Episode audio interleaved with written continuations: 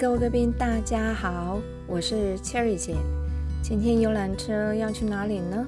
放轻松，跟着 Cherry 姐的声音，我们旅行去。从澎湖群岛到亚德里亚海，旅游的脚步 could be everywhere in any way。五月初，陪着一位亲爱的妹妹去澎湖散散心，顺便补足我去年十月带团时没有走到的景点。带团有团体的走法，自己玩虽然比较辛苦，因为要事前规划食衣住行，以及景点资料的收集，当然还有路线的安排，但是那种实在的感觉超棒的。澎湖是台湾唯一的岛县。澎湖县政府说，他们有九十个岛屿，因为很用心的在民国九十四年委托了国立高雄应用大学长时间调查出来的。但是有名的景点，你觉得是什么？而澎湖有名的标的物又是什么？有哪个名词是讲到澎湖一定连接起来的？就好像伦敦有大笨钟。巴黎有铁塔，澎湖呢？会是花枝丸吗？我想，整个澎湖群岛最独特的就是玄武岩组成的自然景观。除了最西边的花屿，因为花屿是安山岩，所以各个岛屿。夹层沉积岩，百万年的侵蚀有没有？那些裂缝啊、孔洞，就是澎湖群岛的特色，而且非常的多。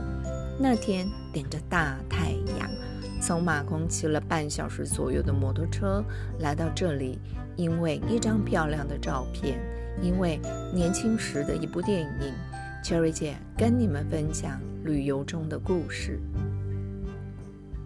丰贵。位于丰贵半岛的尾端，过去被称为丰贵尾。整个海岸的岩石几万年受风吹浪打的侵蚀，形成海蚀沟。几十万年，这些沟又形成狭长的洞，又在几百万年的形成细缝，还有洞内的那些小孔。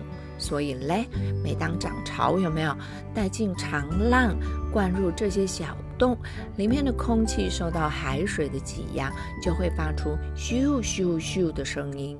有时风大浪大，还可以看到海水从那些小孔像水柱一样喷高冲天的奇观，很难形容的声音啦。在岸边有告示牌说，就像鼓风炉的声音，鼓风炉。秋水姐完全没有概念是什么声音。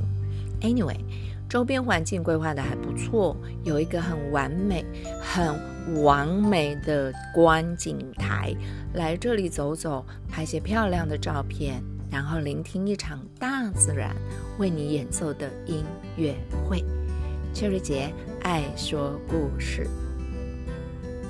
在地球的另一端，有个叫克罗埃西亚的国家。一个到一九九五年才结束内战的国家，在那儿有个叫扎达尔的城市。一次世界大战前，将近一千两百公里远的奥地利，居然是他们的主人。